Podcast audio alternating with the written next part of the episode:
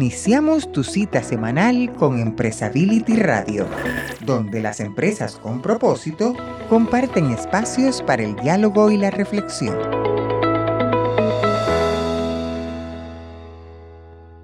¿Qué tal? Como todos los, ah, las semanas tenemos ya nuestro podcast de Empresability Radio. En esta ocasión, un, un podcast sobre finanzas, finanzas sostenibles y además del tema, que ya por sí mismo es un tema relevante, vamos a tener la presencia de Bárbara Mainzer.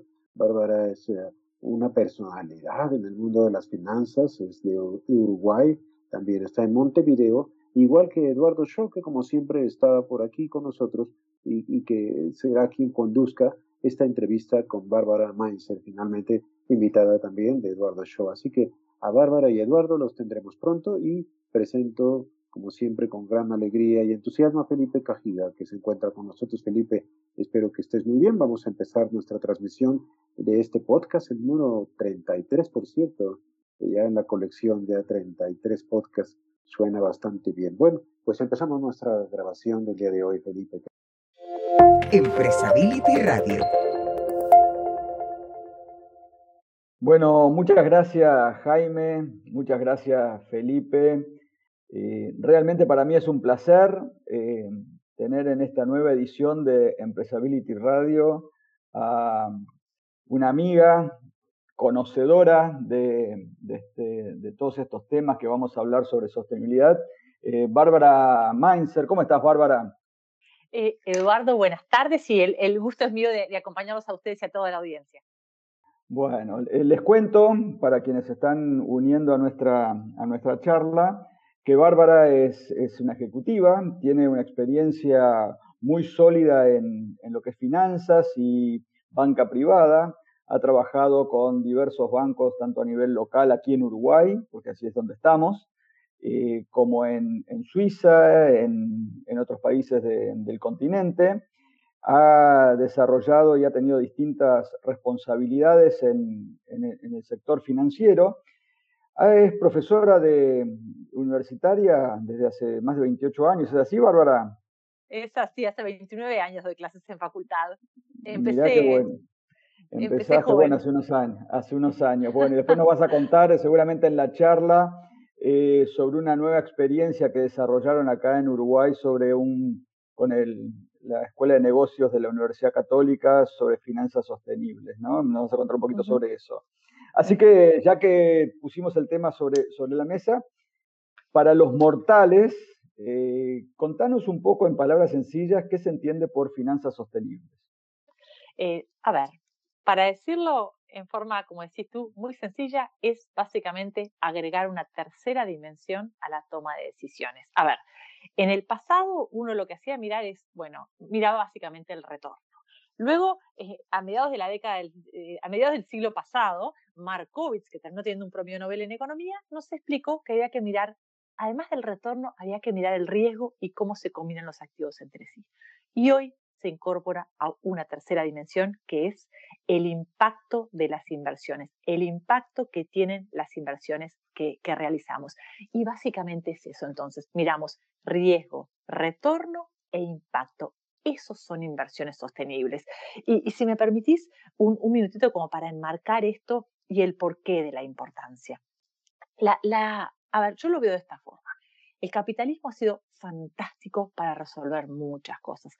Ha sacado, antes de pre-COVID, en los últimos 25 años sacó a más de mil millones de personas de la pobreza, generó riqueza, permite que tengamos muchas cosas, pero hay cosas que no resuelve. Hay temas sociales que no resuelve temas de distribución del ingreso que el mercado solo no lo resuelve y temas de contaminación. Entonces, ahí este, la realidad creo que precisamos no solamente del liderazgo de los gobiernos, sino del liderazgo del sector privado también. Y por otro lado, para posicionar la importancia de este tema y la urgencia de hacer algo y la importancia de finanzas sostenibles, cuando uno mira el Foro Económico Mundial, los principales riesgos a los que se enfrenta el planeta, tanto por probabilidad como por ocurrencia, la, gran mayoría tienen que ver con riesgos climáticos. La realidad es que estamos llevando el mundo a, un terreno donde de acá a un tiempo no se va a poder vivir. Entonces, algo hay que hacer. Es, este, eh, un expresidente del Banco Central en Inglaterra decía que el cambio climático es la principal falla del mercado que jamás existió. Entonces, el mercado por sí solo no lo va a resolver y precisamos el liderazgo. Y si me permitís un minuto más, ya, y ahí sí lo cierro, nosotros del lado de las finanzas, las finanzas es una industria con una escala incomparable, con la posibilidad de influir en la vida de las personas, las comunidades, como pocas otras pueden. Las finanzas permiten, valga la redundancia, el financiamiento de carreteras, escuelas, industrias, proyectos, o sea, finanzas posibilitan el crecimiento, el desarrollo, creación de empleo. Y mira el poder que es el, el decir, yo voy a financiar inversiones que cumplan con determinados principios. Es un poder enorme. Entonces, el sector financiero se está llamando a tener un rol prioritario en esto. Este, y cada vez son más los actores del sistema financiero que se están encolumnando, embanderando, este, que están tomando la responsabilidad por hacer una diferencia, ¿no? Este, que el propósito no sea solo, no sé, resolver determinada cosa que tengan que hacer o, generar esta rentabilidad, sino que el propósito sea tener un mundo, contribuir con las sociedades, con las comunidades y con un mundo mejor. Buenísimo, buenísimo Bárbara. Creo que en palabras que todos entendemos nos diste un, este, una, lección básica sobre, sobre finanzas sostenibles y el rol del sector financiero. Y, ahí, y, eh, perdón que te corte, perdón, una cosa más escuchándote. No es solamente eso, sino que es la importancia del liderazgo, de hacer una diferencia. El sistema financiero tiene la oportunidad de hacer una diferencia y la realidad es que tener ese poder te da una gran responsabilidad, ¿sabes? Este, entonces, eh, y, además en el sector financiero, tú tienes muchos profesionales de inversiones que trabajan, por un lado, con, con empresas, con, inversionistas. Entonces, de golpe viene una empresa, yo soy un banco, y viene una empresa a pedirme un, crédito. Eh, si yo tuviera eh, profesionales que otorgan créditos, eh, expertos en estos temas, puedo ayudar a hacer algunos ajustes a los proyectos de forma de hacerlos mucho más sostenibles. Este, o si yo soy un profesional de inversiones que manejo inversiones de clientes, y bueno, puedo claramente posicionar la importancia, el propósito de este tema, hacer una diferencia.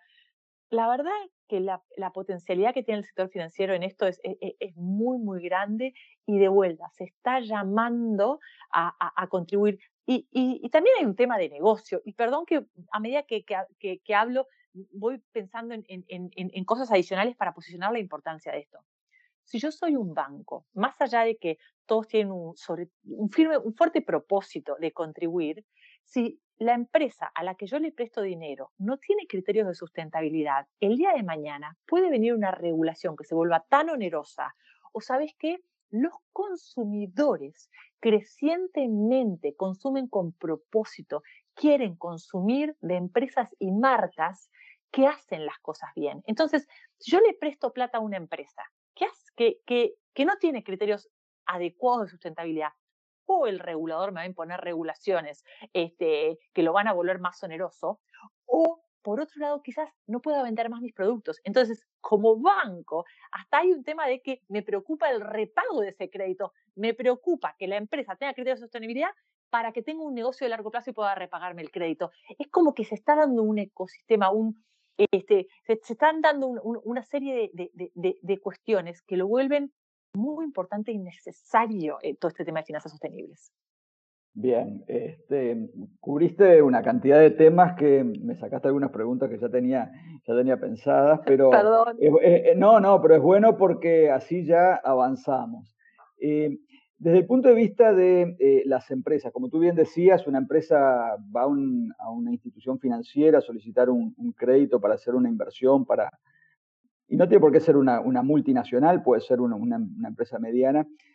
¿Dónde debería enfocar quizás eh, para poder eventualmente acceder? Porque calculo que, y eso ya te aprovecho y te pregunto, eh, las inversiones sostenibles por parte de las empresas, son, tienen alguna tasa mejor, tienen, están bien vistas por, por, este, por, las instituciones, hay algún beneficio, porque si no, en definitiva, uno podría decir, bueno, si la tasa es la misma, ¿para qué voy a invertir? O sea, ¿cuál es la ventaja de apuntar a que mi inversión como empresa va a tener los criterios de sostenibilidad? Eh, bien, acá, acá dijiste dos cosas. La empresa puede ser mediana, grande, viene al banco a pedir un crédito. ¿Cuáles son las ventajas que, ofrece el, banco? Pero déjame eh, dar un paso antes de vuelta. Esa empresa, mucho más allá de un interés financiero, o sea, si tú vas a exportar a Europa, donde hay otros estándares medioambientales, etcétera, donde la empresa no cumple determinados criterios, a Europa pronto no va a poder exportar más. Y los o sea, hay un tema hasta de negocio, estrategia de negocio, pero acá estamos hablando del financiamiento.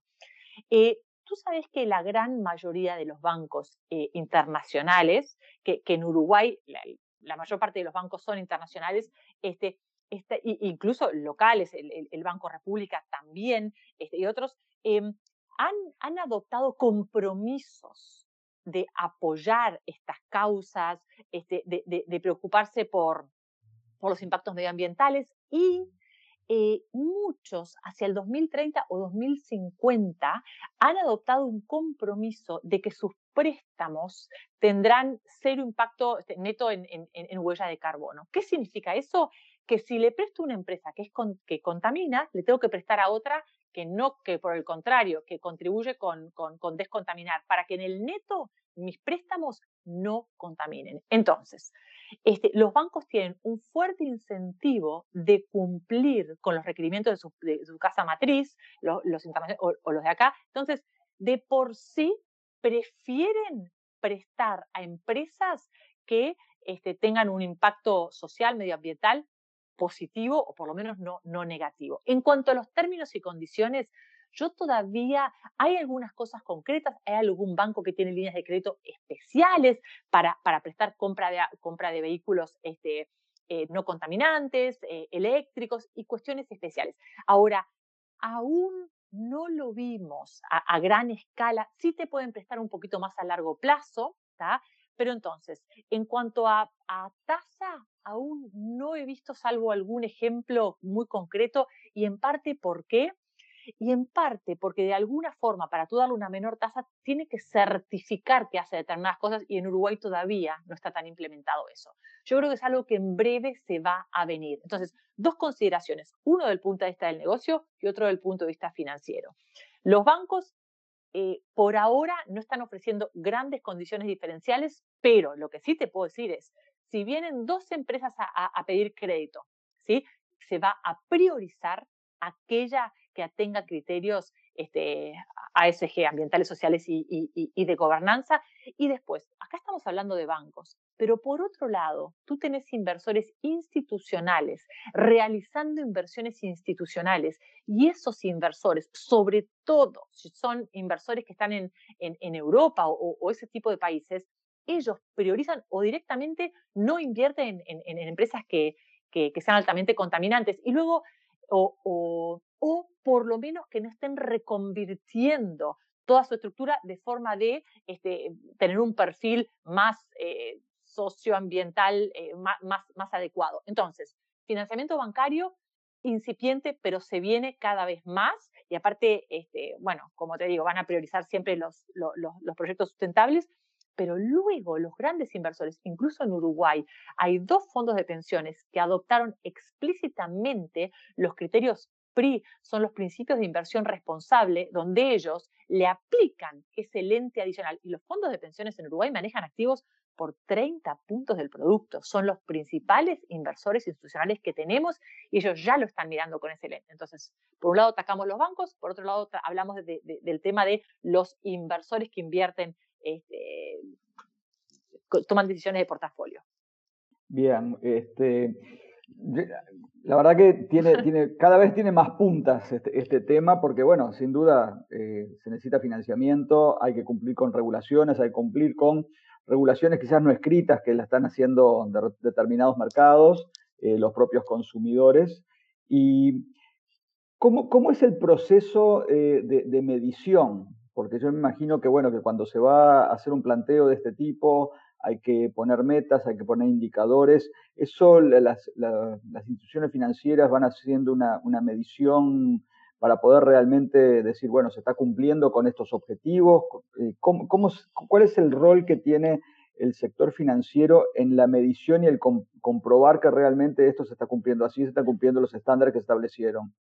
Mira, sabes que el sector financiero, eh, sobre todo del lado de los bancos, eh, yo no creo que sea el negocio de, los bancos estar haciendo esas mediciones, sino que lo que ellos buscan es que un tercero las haga. Y eso creo que va a ser eh, el siguiente paso. Este, yo creo que en breve veremos en Uruguay ese tipo de mediciones. Y es muy importante. Y además hay otro tema más y es este, eh, una de las cuestiones que, que vamos a tener que atender y resolver en el corto plazo. Y es que no hay una taxonomía unificada de qué y cómo medir.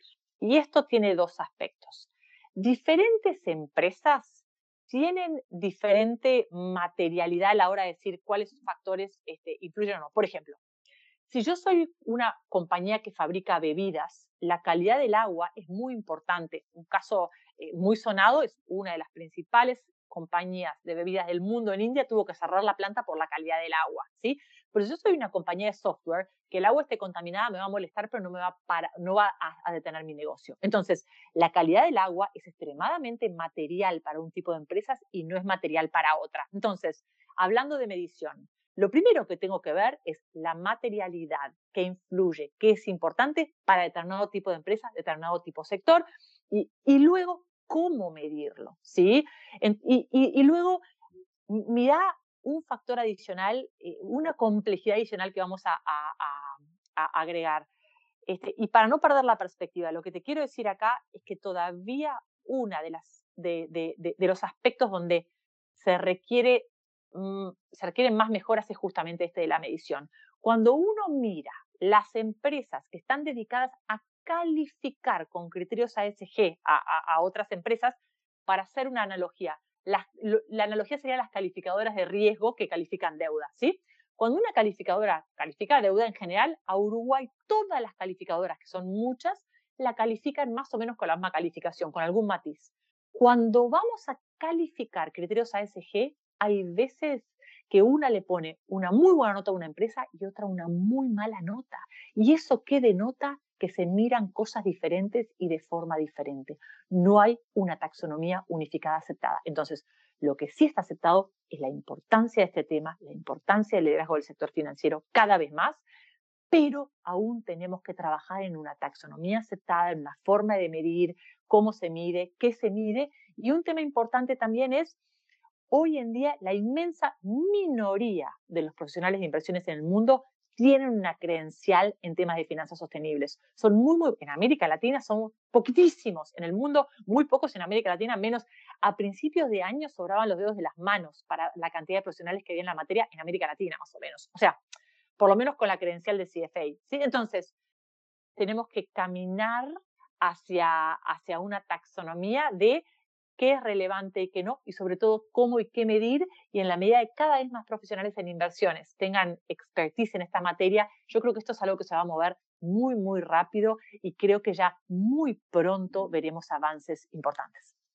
Bueno, Bárbara, la verdad que eh, es un tema que sin duda, eh, bueno, es como tú decías, muy incipiente en la región eh, si bien va creciendo, y vamos a hablar de otros temas como por ejemplo el rol de los fondos de pensión, el rol de, del propio Estado, pero si te parece hacemos un corte y al regreso invitamos a Jaime Santibáñez y a Felipe Cajiga que nos, que nos acompañen y que seguramente tengan alguna pregunta interesante para hacerte. ¿Te parece?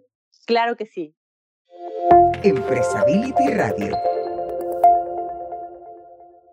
Bueno, Estamos de nuevo aquí con, nuestra invitada Bárbara Weinzer, eh, complementando algunos temas sobre las finanzas sostenibles, que, es todo un mundo, un mundo nuevo y que tarde o temprano nos va a pegar de alguna forma, ya sea como consumidores, como empresarios, como acompañando algún proyecto. Y en este segundo bloque voy a invitar a Jaime Santibáñez y a Felipe Cajiga, que son los cofundadores de, de Empresability, para que se, integren en la conversación. ¿Cómo están Jaime, Felipe?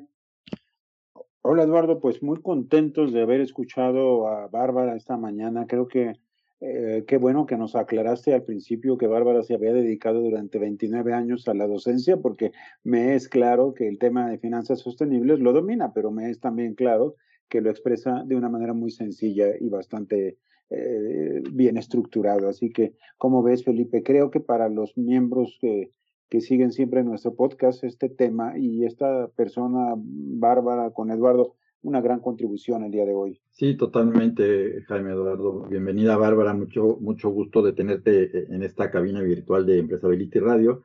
Y este, en un tema que es fundamental, porque de repente eh, oímos hablar mucho de las finanzas sostenibles y demás, pero no entendemos tan claramente como lo has expresado de qué se trata y sobre todo para el auditorio eh, que se pregunta, ¿esto de las finanzas sostenibles es para las grandes empresas, las grandes corporaciones o una pequeña empresa? ¿Cómo puede este, sumarse a un, eh, si quisiera considerar el tema de una, de una finanza sostenible dentro de su gestión y de su, este, su negocio?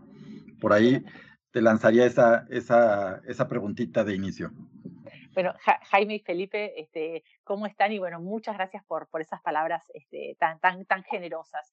Eh, y esto, eh, Felipe, no es para las grandes empresas, claramente no, es para todos. Y cada, esto es lo importante, cada uno de nosotros puede hacer una diferencia, desde cómo manejamos los residuos, cómo manejamos los desperdicios, cómo cuidamos este, tener todos eh, herramientas em, eléctricos de bajo consumo, cómo capacitamos a la gente, cómo contribuimos con la sociedad, cómo planificamos en el mediano plazo, cómo tenemos la gobernanza. Realmente atender este tipo de factores es importante porque lleva la buena administración, a mejor manejo de recursos y además cada vez más, y perdón que lo repita, pero los consumidores tienen un propósito, quieren contribuir, quieren ligar su consumo a cosas que están bien, ¿sí? Y sabéis lo, lo que tiene las finanzas sustentables? Que tenemos la oportunidad de ligar valor con valores. Y, y, uno tiene que valorar vivir en un entorno, en una sociedad este, sustentable, con un mejor futuro. Y además está demostrado que invertir en sustentabilidad es un buen negocio. ¿Por qué? Porque voy a vender más, y cada vez más eso, ¿no? Con consumidores responsables, porque voy a usar más eficientemente mis recursos, porque voy a tener empleados este, más satisfechos. Eh, entonces, cada uno puede hacer una diferencia, aún por pequeñas que sean las cosas que haga. Y luego, lo uno tiene que mirar es, bueno, ¿en qué sector de actividad estás? ¿Sos un banco, una consultora?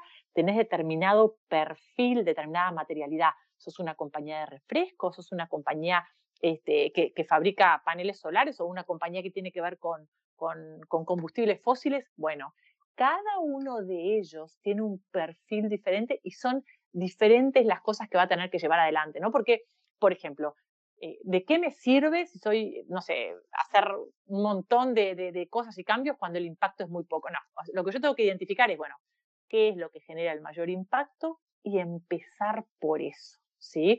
Elegir por dónde uno quiere empezar. Y, eso es lo que no es fácil, por dónde transitar. Y para cerrarlo un poco, las empresas con las que uno habla, que, que, que reportan ese tema de sustentabilidad, porque esto, vamos a ser sinceros, es un trabajo adicional para la empresa. A la hora de planificar, a la hora de reportar, hay que hacerlo y reportarlo. Y vos, tú tienes diferentes estándares para reportar. Y, y, lo que te dicen es, eh, estoy, o sea, es, es, un, es un trabajo adicional el estar reportando con un estándar, con otro. Entonces, es importante elegir, bueno, qué es lo más relevante, qué es lo material y no intentar jugar en toda la cancha, sino cada uno elegir donde agrega el mayor valor lo cual no es fácil. Los comienzos no son tan fáciles, tan evidentes a veces. ¿Quién, quién, quién me dice eh, qué es lo que debo de reportar? ¿Cuál es esa materialidad que corresponde a mi negocio? ¿Es, eh, lo, determina uno mismo como empresa? Eh, ¿Hay algún estándar este, generalizado por sector o, mínimo que, que, tengamos nosotros que trabajar? ¿Cómo, cómo sería esto, Bárbara? Desafortunadamente hay muchos estándares, ¿sí? Probablemente el, de, los más conocidos son los GRI, los, eh, em, eh, los Global Reporting Standards, GRI, este, sino SASB, SASB, que tienen los mapas de materialidad y también de reporte. Entonces, son varios. Entonces, quizás uno tenga que decir, a ver, ¿con qué me quiero comprometer? Este, ¿Cuáles son los principios que quiero seguir? Y en función de eso ver un poco este, qué me conviene este, y cómo me conviene reportar. Pero claramente no puedo hacer todo porque lo importante es hacer. Este, si, si no, el reporte me va a llevar demasiado tiempo, me va a consumir demasiada energía las diferentes empresas también tienen sus diferentes particularidades, ¿no? Lo cual imprime un desafío adicional. Y, acá también decir que este, tú sabes que los inversores institucionales no solamente buscan invertir en empresas que no contaminen o que tengan una huella de carbono positivo, un impacto positivo. Quizás tomar una empresa importante que contamina mucho y está cambiando su matriz energética para contaminar mucho menos, por más que esa empresa contamine, al contaminar mucho menos el impacto es positivo, ¿no? Entonces, también decir eso, no es necesario que tú no contamines, lo que sí es importante es decir, bueno, este, y hay empresas que de por sí contaminan muy poco, pero cuando uno mira este, cómo, eh, eh, en qué condiciones trabaja su personal, los productos que ellos ofrecen y quizás no son ideales. También toda la parte de este, social es crecientemente importante, ¿no? Ya vimos en toda América Latina este, las revueltas sociales que hemos visto. La gente, eh, son, son cosas que, y, como empresa, tener una revuelta social o gente que te boicotee tus productos es un riesgo muy, muy importante. A ver, y después, yendo a la parte de gobernanza, los bancos, los reguladores, si hay un factor que es indicativo de problemas es tener una mala gobernanza buena gobernanza tienen que tener todos cada vez más. Entonces, son factores muy relevantes al negocio y muy relevantes al planeta, que todavía e, e, es, este, el, gran cuello de botella es, bueno, ¿dónde, qué identificar y cómo reportar, ¿no? Todavía la taxonomía. Claro, y, bueno, mencionas un punto que también es muy importante resaltar para nuestro público, el hecho de que los, inversores están no esperando una perfección por parte de la empresa, sino una, actitud frente a, su gestión de minimizar ¿no? este, progresivamente los impactos negativos y eh, maximizar, por otro lado, los, los impactos positivos que ya se, que ya se tienen. ¿no? No, no tiene uno que esperarse a hacer eh, cero, cero todo para poder entrar en un esquema de finanzas sostenibles. Eduardo, tenías allá otro punto. Eh, es todo un tema en realidad y yo creo que poco a poco nos vamos acercando ante la terrible circunstancia de que a lo mejor el mismo Estado va a acabar regulando a unos y a otros. Ojalá que antes que eso suceda de una manera absoluta, la sociedad misma, las empresas, los bancos, los inversores, como los financiadores, logremos entre nosotros mismos este, un buen mecanismo de, control para hacer todo esto más sostenible. ¿no? Eso es lo que yo creo que es una buena reflexión pero Bárbara, hoy nos has dado una exposición magistral y yo creo que, como dijo Eduardo en su comentario, faltaron temas. No, no, no es esto nada más. Yo creo que hay que hablar de mucho más. Así que, Eduardo, quizás sería buena idea invitar a Bárbara para un segundo podcast más adelante. sin duda, pero todavía tenemos unos minutitos como para aprovechar a, Bárbara. Y, una de las cosas que sucede, y quería tirártelo así este, sobre la mesa, que en todo esto de hace años, responsabilidad social empresaria, ahora hablamos de sostenibilidad, las iniciativas eh, se, empiezan a multiplicar, los estándares, tanto es así que a veces recuerdo que las empresas venían y decían, bueno, pero tengo esto, tengo lo otro, eh, ¿a dónde me alineo? Y bueno, pasaba con, muchas cosas. Por ejemplo, en este tema concreto de, finanzas tenemos los, bueno, los principios del Ecuador, que, bueno, que fueron los, un poco los, los, que dieron el puntapié inicial, Después tuvimos, bueno, tenemos los, los principios de, inversión responsable. Ha surgido ahora en la región y, que vino fuerte desde Europa el tema de la banca ética también. ¿Cómo, cómo se cruza la, banca ética con, eh, prácticamente uno podría decir, bueno, la banca ética es como el, el, el, sumum de, porque está toda la, institución dedicada a ver dónde, cuáles son los impactos y la medición de impactos. ¿Y cómo ves tú este eh, crecimiento de propuestas, de iniciativas, de estándares todo esto? Porque es como, después dicen, bueno, es una moda, no es una moda, eh, los fondos de inversión socialmente responsables, eh, los índices bursátiles de, sostenibilidad, o sea que como que todo está, no sé si se está dispersando o todo está yendo hacia un mismo punto de conexión donde tarde o temprano todos van a tener que pensar que no se puede pensar en productividad si no se piensa en eh, sostenibilidad. A ver, este, yo creo que es muy positivo que cada vez más instituciones se sumen a esta corriente porque además hay tanto para hacer.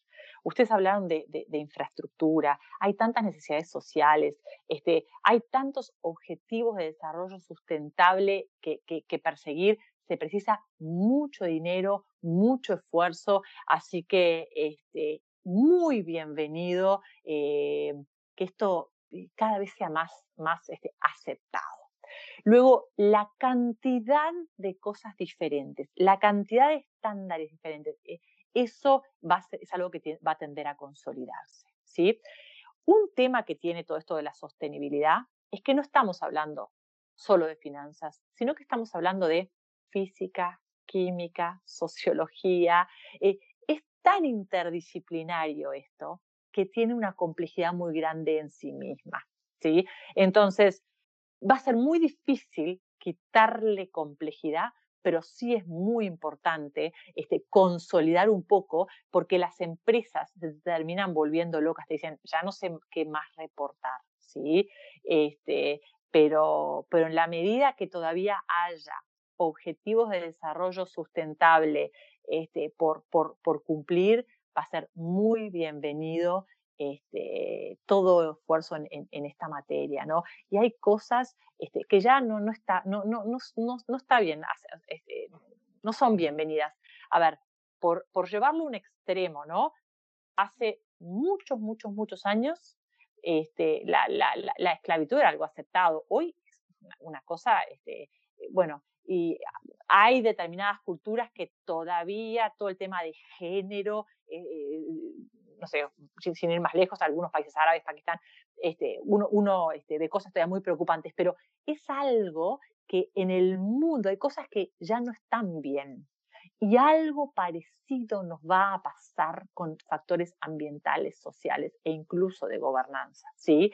Cada vez más, y, y a eso tendemos y es muy saludable, porque vamos a ir a un mundo con, si esto funciona, con menos equidades, más limpio, más sustentable, un mundo donde se pueda vivir, porque realmente nos estamos encaminando a un mundo además injusto donde no se puede vivir.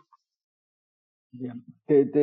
Bárbara, ya tenemos que prácticamente ir cerrando y quiero que me comentes un poco porque hubo una experiencia hace poquito que hizo la, la Escuela de Negocios de la Universidad Católica del Uruguay junto con DERES, la organización referente y promotora de la, del desarrollo sostenible desde el punto de vista de las empresas.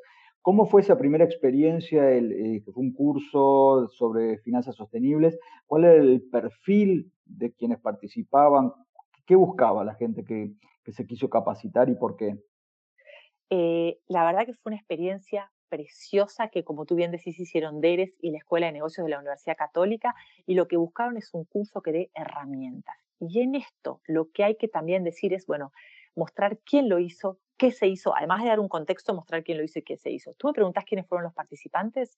Había representantes de todos los bancos del país, salvo dos. Este, incluso el regulador tenía gente, este, y había personas hasta de embajadas eh, y, de diferentes sectores de actividad. La verdad es que fue precioso, aprendimos los unos de los otros y eran empresas que están intentando bajar esto al día a día y todavía e, es complicado ver cómo, ¿no? Entonces, este, lo que hicimos en ese curso fue intentar posicionar qué es esto de finanzas sostenibles, cuál es su importancia, cuál es su urgencia y trajimos líderes a nivel local y regional que lo han hecho y nos contaron qué hicieron y cómo lo hicieron. Empresas que lo implementaron y, eh, e instituciones financieras que están trabajando en esto, ¿no? Porque acá el ejemplo es muy importante. Contame qué hiciste, cómo lo hiciste y a qué desafíos te enfrentaste. Y eso fue el curso y la verdad es que fue un curso muy lindo donde la gente participó, se involucró, este,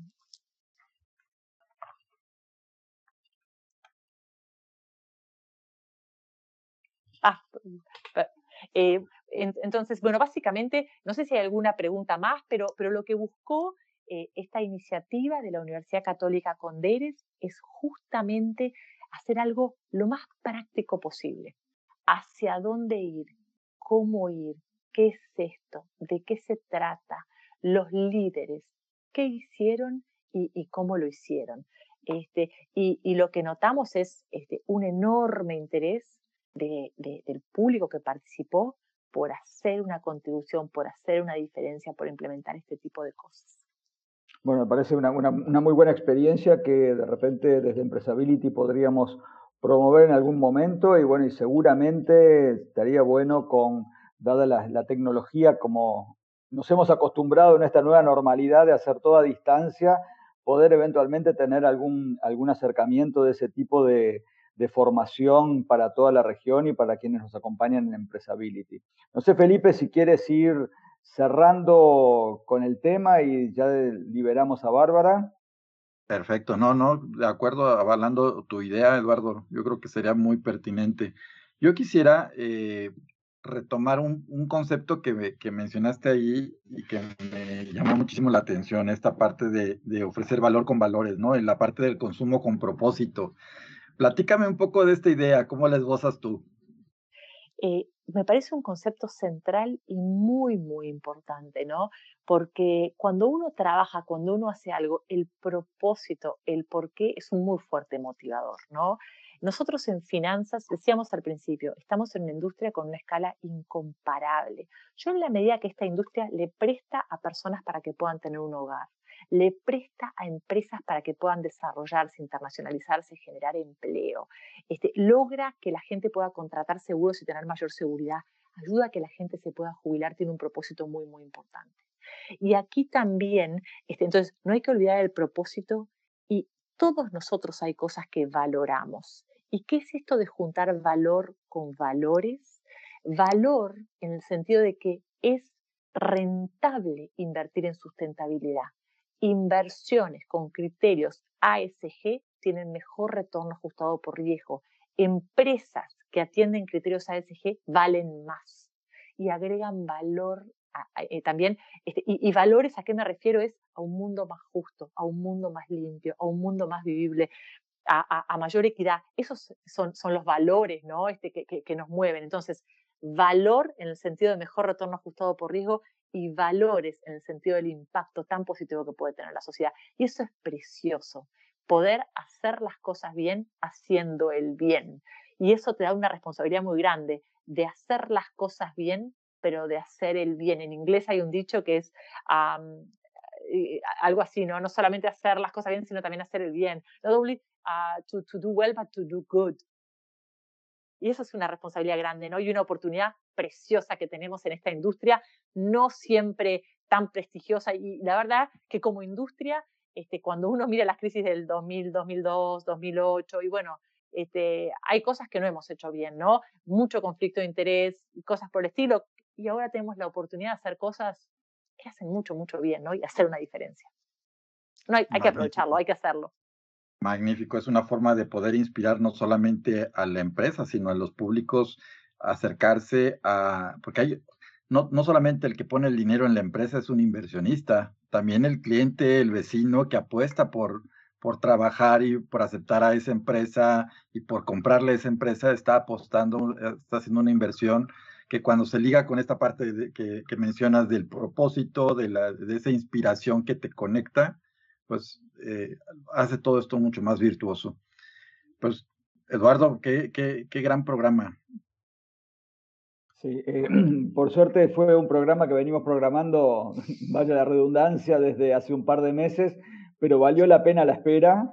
Este, y como decía Jaime hoy, seguramente molestaremos a Bárbara en otra oportunidad para que nos comente no solo profundizar en algunos de los temas que, que tocó, sino que después nos cuente un poco cómo va avanzando la temática. Será un placer acompañarlos. Muchas gracias por, por la oportunidad y, y, por este tiempo.